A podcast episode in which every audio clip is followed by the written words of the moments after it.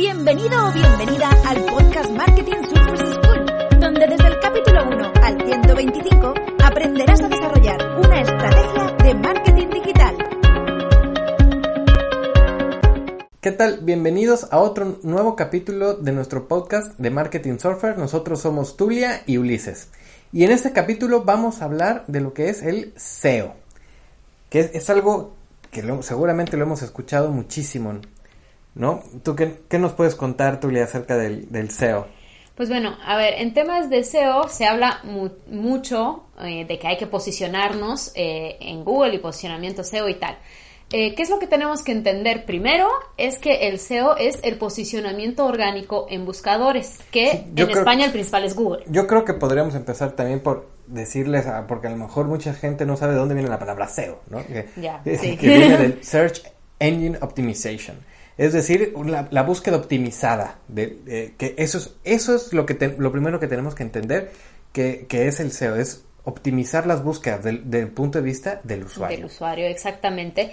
Y, bueno, eh, en términos de SEO se habla mucho de SEO on-page y off-page, pero muchas veces creo que no entendemos muy bien qué significan o cómo aplicarlo, ¿no? Eh, entonces, pues bueno, a grandes rasgos, eh, on-page pues tiene que ver con todo aquello que pasa dentro de nuestra página web y de qué tan optimizada está nuestra página web. Y off-page, como el nombre lo dice, pues eh, se relaciona con todos aquellos factores externos a nuestra página, a nuestra página web, pero que también pues eh, nos ayudan o nos perjudican a la hora de posicionar. Y, y por ejemplo, para, de la manera que nosotros podemos controlar dentro de nuestra página, ¿cómo podríamos hacer para, para realmente aumentar nuestro nivel, nuestro nivel de SEO dentro de nuestra página? ¿Qué ah, acciones o, qué, qué, criterios crees que podríamos Yo creo que a nivel on-page pues hay muchísimos factores técnicos y aquí pues yo creo que no vale la pena que nos metamos a demasiadas, en demasiados detalles porque pues son muchas cosas técnicas, pero a grandes rasgos algunos de los factores más importantes que tenemos que cuidar, aunque hay muchos otros eh, más, pues primero ver que nuestra página esté programada en un lenguaje de programación amigable y más si la hacemos, eh, digamos, si hacemos una página más especializada y que la programamos desde cero, pues hay que cuidar eso, ¿no? Luego, el tiempo de carga, que es algo que vemos en muchísimos proyectos, especialmente en móvil, que tienen tiempos de carga muy bajos y eso pues es muy, muy importante. ¿Cuánto es un tiempo de carga óptimo? Porque... Yo creo que sería alrededor de un par de segundos, que sé que parece muy poco, pero al final pues ya de acuerdo a, todos estos estándares digitales, pues sería lo más óptimo, ¿no? Y, bueno, al final eh, es muy importante cuidarlo, es algo que hemos visto que es algo simple, pero que descuidan muchísimas empresas. ¿Y cómo podremos corroborarlo? ¿Alguna a ver, hay una herramienta de, Google que se llama Page Speed Insights, creo, en donde pones el dominio y pues ahí te eh, solamente poniendo el dominio, pues ya te calcula la velocidad de carga y hasta te dice en qué rango estás, qué tienes que optimizar, etcétera. No es como ah. algo simple de un vistazo. Eso háganlo con sus. sí, sería interesante que, lo hagan con, sus proyectos para hacer la prueba. Eh, luego, otro factor importante sería el tema de la antigüedad del dominio, ¿no? Que al final Google, eh, si hay dos páginas que hablan de lo mismo, pues va a posicionar mejor a aquella que tiene más antigüedad porque supone que tiene más experiencia y, y bueno, que es, digamos, una empresa que ha perdurado más en el tiempo, ¿no? Otro aspecto que aquí, pues, las, eh, las opiniones están como divididas es que pongas palabras clave dentro de tu dominio.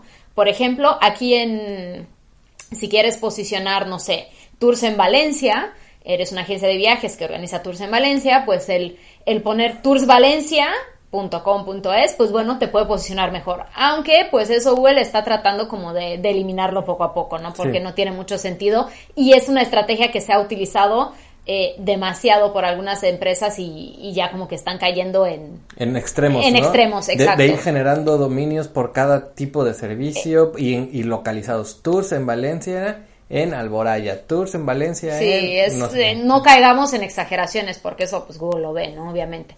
Y luego también hablando de dominios, eh, pues el dominio, la terminación que elijamos, es decir, el .com, .es, lo que sea, también puede ser importante a la hora de posicionarse. Si nos queremos posicionar a nivel local o a nivel nacional, pues un punto es puede funcionarnos mejor que un punto com, por ejemplo, ¿no? ¿Por qué? Porque Google cada vez se enfoca más a temas de geolocalización y de, de fomento a, a comercios, digamos, locales o regionales, ¿no? Luego, también otra cosa, pues las metaetiquetas que muchas veces se nos olvidan en todo el contenido que generamos en la página. ¿Qué son las metaetiquetas? Pues son unas etiquetas que les ponemos a las palabras y frases para decirle a Google, este es el título, de eso es lo que estoy hablando, esta es la, la descripción, etcétera, ¿no? Entonces, claro, a veces generamos contenido muy bien hecho y decimos, mira, aquí está mi título bien bonito, sí, pero Google no lo lee solo, solo así. Entonces, la metaetiqueta te ayuda a leer ese contenido, ¿no? Y bueno, también el tema de imágenes, de optimización de imágenes es muy importante. Y, Esto pues, lo pueden ver con la herramienta que había comentado Tulia hace, hace ratito. Sí, o con Para- SEMrush, por ejemplo. Ahí podremos ver cómo están nuestras imágenes, si están optimizadas para que cargue rápido. Aunque bueno, todo esto, y digo, al final hay muchísimos, muchísimas cuestiones técnicas en las que pues no nos queremos meter demasiado, pero es muy importante que tengamos una idea de lo que pasa y asesorarnos siempre de un profesional que sea experto en eso. Y, y bueno, y aquello que no está dentro de nuestra página, mencionabas el, el off-page. Sí, pues a ver, en lo que pasa fuera de nuestra página, a ver, puede pasar fuera de nuestra página a nivel digital y luego también eh, combinado con el tema offline, ¿no? El tema de autoridad de dominio es algo muy importante que también Google lo, lo califica en función de muchísimos factores también. Eh, otro tema muy importante y se habla mucho es el tema de link building y de enlaces, es decir, cuántos enlaces apuntan a tu web, si son follow o no follow, hay que también tener cierto equilibrio para no caer en eso de enlazarnos todo tan perfectamente que cuando, cuando parece demasiado perfecto ya Google sabe que algo está mal. Antes no, porque no era una herramienta tan, eh, tan optimizada, ¿no? Pero poco a poco pues se va dando cuenta y va ajustando su algoritmo a, que, a la naturalidad de cómo hacemos negocios, ¿no?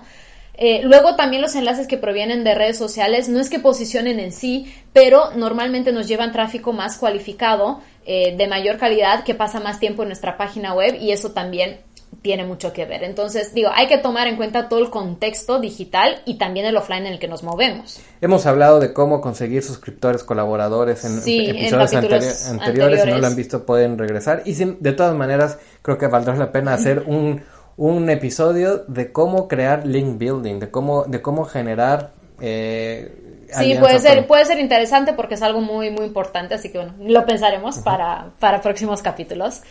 Y, pero bueno, eh, a grandes rasgos, antes de, de que tengamos un capítulo tan especializado, pues algunos tips para generar estos enlaces, háganlo de forma natural, de forma que tenga sentido para tu negocio. Lo puedes hacer a través de comentarios, dejando comentarios a personas que sean referentes en tu sector y relacionándose, así como hacemos networking offline, pues así mismo también podemos hacer networking off- eh, online, ¿no? Y luego también existen muchos directorios donde si nos damos de alta en directorios o con plataformas intermediarias, pues eso también nos, nos ayuda. Pero no hay que caer en el error de hacerlo demasiado bien o demasiado perfecto, es decir, mm, trazar toda nuestra estrategia para quedar bien con el algoritmo de Google, sino hacerlo de forma natural. Y bueno, pues cada vez resulta más complicado eh, posicionarse en, en SEO eh, porque cada vez más gente está, está en, tratando de posicionar sus páginas, pero vamos a pedirle la- vamos a darle la entrada a Jaime y a Juan para que nos cuenten cómo podemos diferenciarnos de la competencia y cómo podemos posicionarnos mejor en SEO ante e- este nuevo eh, eh, etapa en la que vivimos.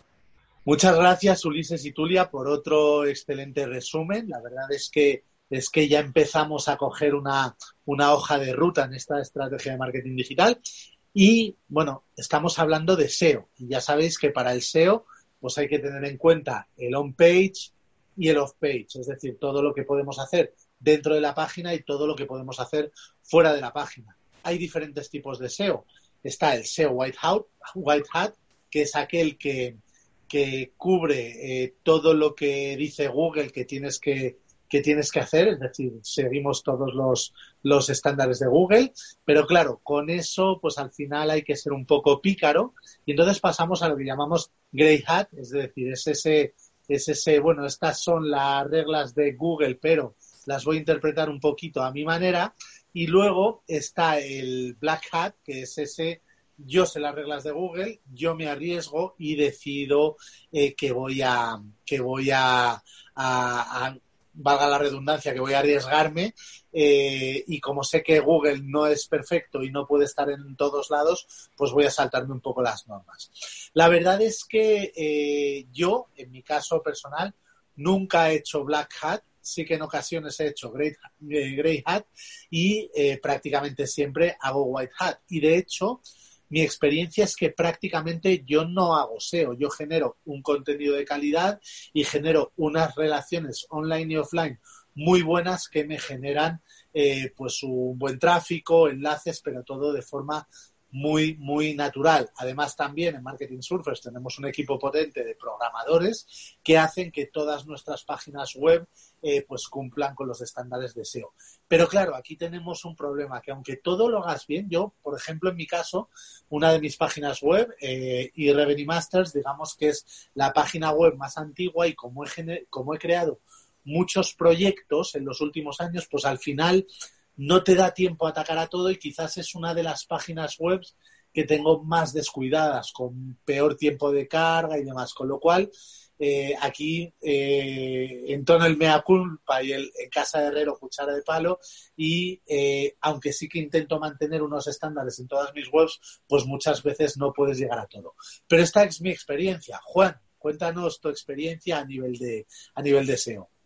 Bueno, a ver, yo creo que siempre el SEO debes hacerlo bien. Es decir, hacer acciones eh, black hat a la larga te van a traer problemas, esto está, esto está claro. Yo no lo recomendaría bajo ningún, bajo ningún concepto, pero realmente una estrategia SEO cada vez es más complicado, sobre todo en, ciertos sectores donde están muy, muy, muy masificados y si empiezas de cero, obviamente estás empezando la carrera con mucha distancia, pero no es imposible, ¿no? Para mí aquí algo muy importante, obviamente, que lo primero, que la web esté bien optimizada en torno bueno, a etiquetas, tiempos de carga, etcétera pero luego trabajar en estrategias de contenidos donde estén muy dirigidas a posicionar por términos de, la larga cola. Es decir, al final no se trata de escribir lo que te apetece, sino escribir lo que los usuarios demandan, ¿no? Entonces, hacer estudios de palabras clave muy profundos y a partir de ahí ir sacando, ir sacando esas pequeñas eh, cadenas de búsqueda sobre las que puedes generar todos esos eh, contenidos. Y obviamente paciencia, ¿no? Porque esto es algo que, que va a llevar, que va a llevar tiempo, requiere de,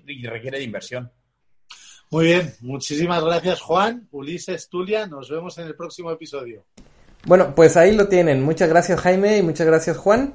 Y no se pierdan los siguientes episodios en los que vamos a seguir detallando más este tema. Muchas gracias. Un abrazo.